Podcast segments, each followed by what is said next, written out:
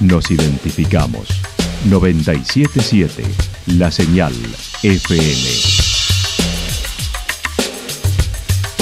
Valle de Calamuchita, Córdoba, Argentina.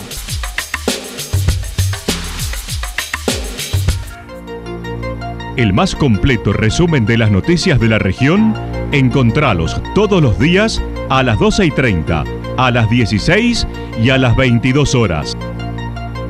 Panorama de Noticias. Por la 977, la señal FM nos identifica también con las noticias.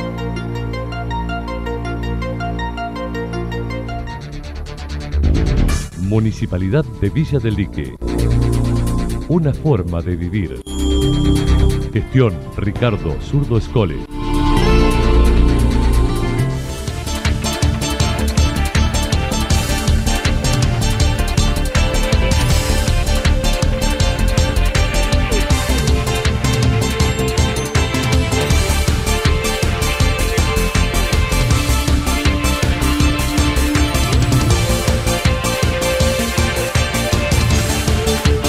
A esta hora hacemos un repaso por la información regional a través de los títulos. Incremento en impuestos entre 45 y 60% para el 2023 en un presupuesto de casi 2 mil millones de pesos en Santa Rosa. La reunión fue decepcionante, dijo Gabriela Santarelli, representante de salud.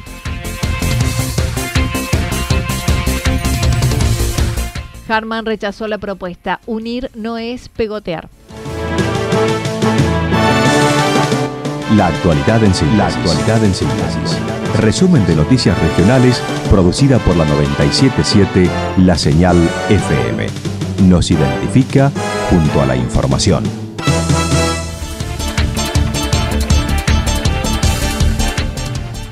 Incremento en impuestos entre 45 y 60% para el 2023 en un presupuesto de casi 2 mil millones de pesos en Santa Rosa.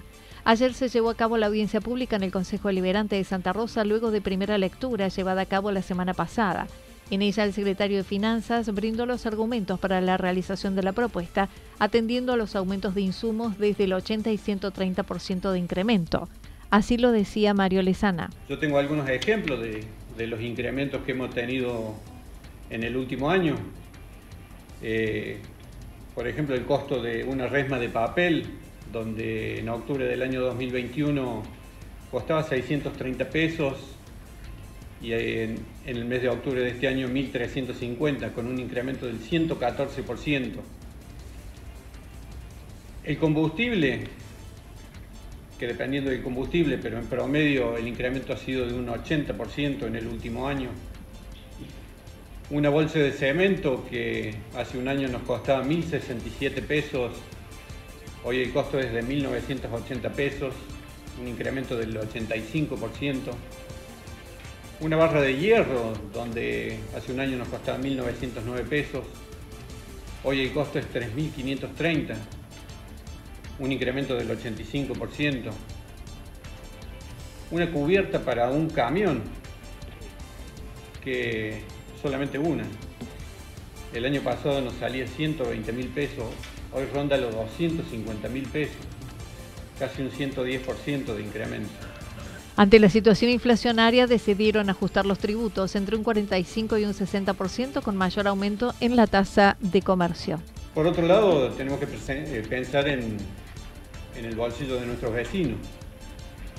Entonces, desde el Ejecutivo Municipal eh, hemos eh, propuesto un incremento en lo general, en la ordenanza tarifaria, de un 60%.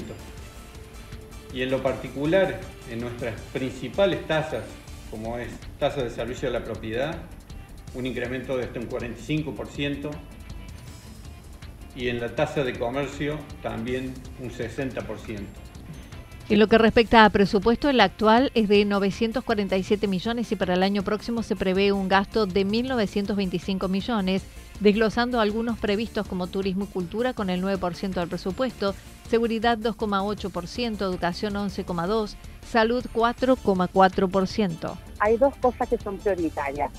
La primera y que es innegociable es la cuestión De acuerdo al proyecto de presupuesto, que en el año vigente es de 947 millones, 947 millones 900 mil pesos, eh, el proyecto para el ejercicio 2023 presentado es de 1.925 millones 800 mil pesos. Esto representa un 103% de incremento en base al presupuesto vigente. En este proyecto hemos previsto una importante inversión en turismo y cultura con 172 millones 630 mil pesos. Esto representa un 9% del presupuesto.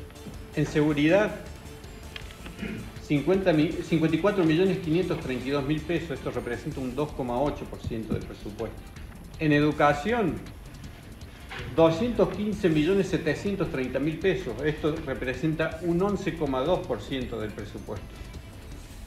En salud, 85 millones 100 mil pesos, un 4,4% del presupuesto.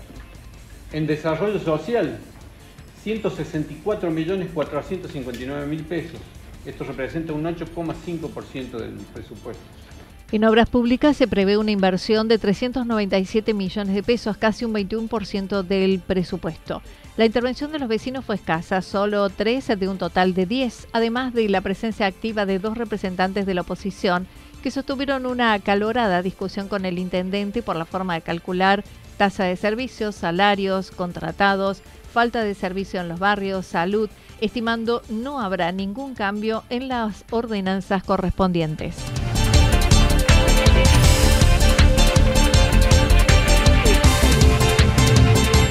La reunión fue decepcionante, dijo Gabriela Santarelli, representante de salud. El pasado miércoles, representantes de autoconvocados de salud marcharon en la ciudad de Córdoba, continuando con el paro y movilización que ya lleva más de 15 días de medidas. Una de las delegadas provinciales representa al hospital regional. Manifestó continúan reafirmando el pedido de aumento salarial. La del miércoles eh, fue muy importante, fue igual o más que el anterior de nuestra región acá del Valle. Fuimos más de 30 personas. Em, y bueno, y fue esto, ¿no? Fue reafirmar el pedido de salud que en realidad eh, son varios puntos, pero en el principal y en el que se centra tiene que ver con la cuestión salarial. Yo y Anita hablaba con una jubilada del hospital, que todos conocemos, que ha estado en la parte administrativa, que trabajó más de 30 años y está cobrando 60 mil pesos de jubilación.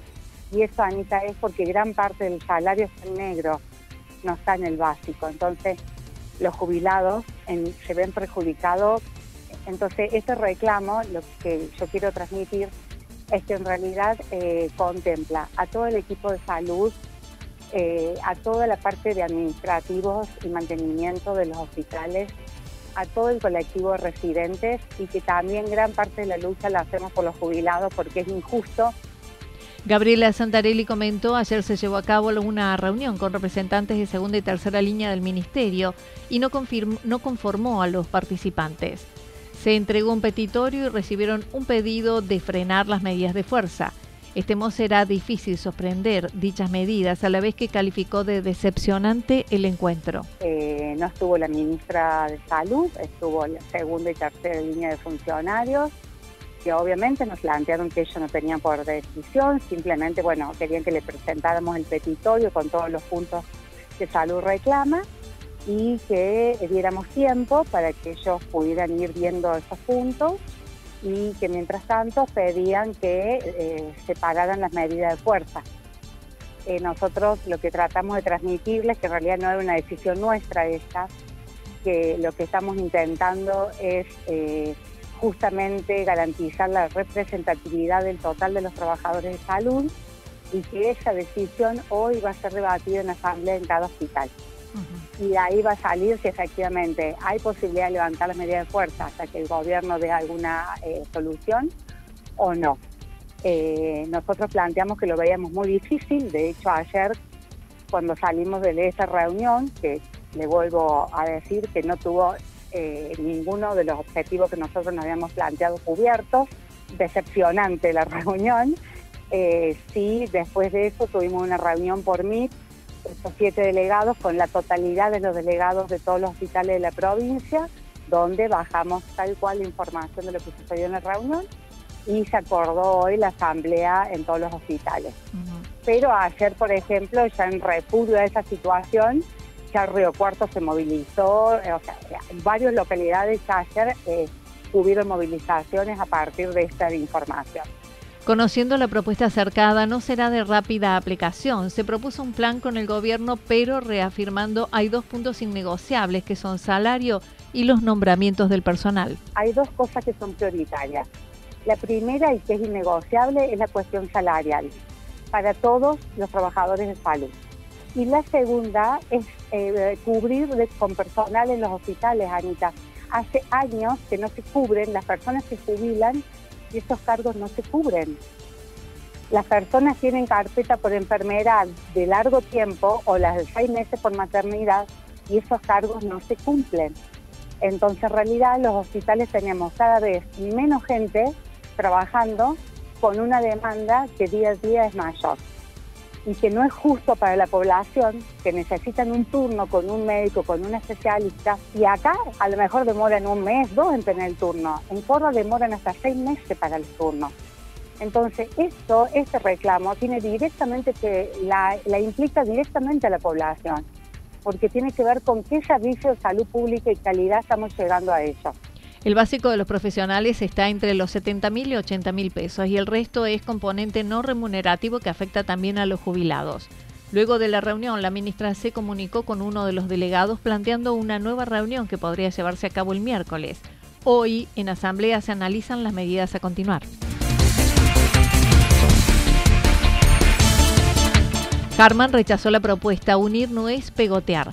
Lucas Harman, apoderado del vecinalismo independiente, se mostró sorprendido con el accionar de los representantes de Partido Unidos por Yacanto, quienes entregaron a él y a los del Partido Libertario un documento que minutos más tarde fue publicado en las redes sin esperar a una reunión.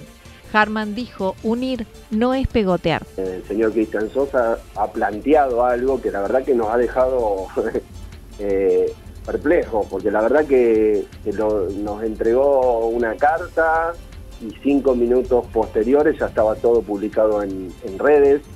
Entonces lo que, lo que nos hace pensar que es más de propaganda que una realidad. Eso para empezar. Y después, bueno, hay muchas cosas que, venir eh, a, comentarle a la gente. O sea, no se puede, eh, ahí habla de unir.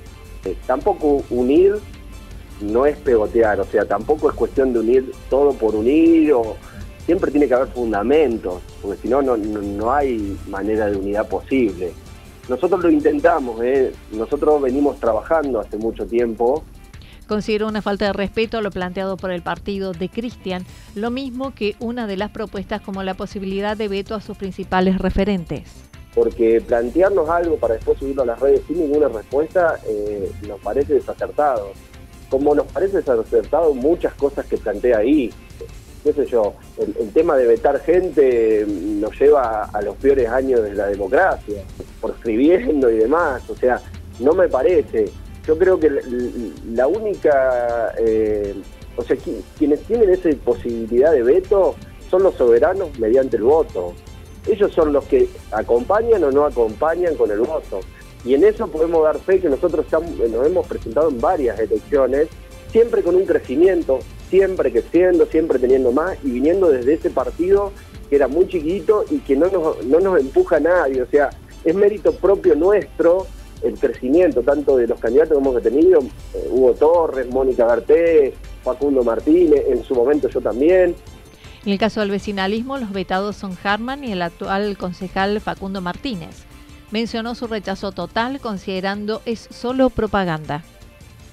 Sí, sí, porque mm, vuelvo a repetir, nos, eh, nos parece una falta de respeto total, eh, nos parece solo propaganda y publicidad para, para este partido que, que, ya ha cambiado varias veces de nombre, porque Cristian no es el primer partido que tiene, tenía uno que era Yacanto a que incluso llegado el momento de las elecciones lo excluyeron al mismo de su propio partido, que es lo que ahora él hace con su propio partido nuevamente, excluirse él. Entonces yo no sé, no, no, no ha tenido representación política. Mientras tanto, también eh, Harman analizó las próximas elecciones en las que señaló no se excluyó para ser candidato el año próximo, lo mismo que el concejal, admitiendo Yacanto no necesita demasiado, sino cosas básicas, ordenar. Entonces es hora de que venga ideas nuevas, eh, podemos equivocarnos, no eh, tenemos, porque ahora escucho hablar también de plataformas de gobierno, de... Yacanto no necesita demasiado, necesita ordenar lo que tiene y resolver las cuestiones básicas, los servicios básicos y sobre todo ordenar el crecimiento, porque no podemos decir que no está creciendo Yacanto. La inversión privada es muy grande, entonces hay que ordenarla, hay que darle un marco teórico, pero a ver, todo eso nosotros ya lo hemos planteado en nuestras plataformas en diferentes elecciones que lo hemos presentado. Entonces ahora hay gente que llega con eh, eh, los proyectos mágicos de que tienen todo para resolver. Me parece bárbaro y me parece bárbaro si lo sumamos. Ahora, si lo intentamos imponer, me parece que no es el camino.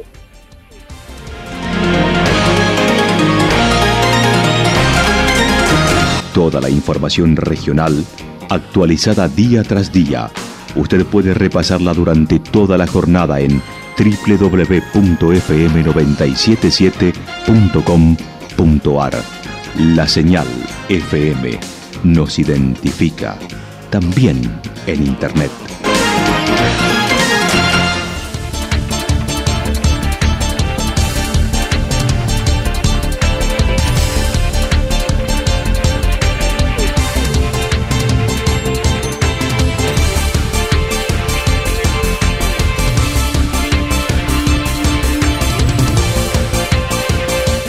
El pronóstico para lo que resta de la jornada está anticipando parcialmente nublado, temperaturas máximas que estarán entre 35 y 37 grados para la región, ráfagas de viento del sector norte entre 42 y 50 kilómetros por hora.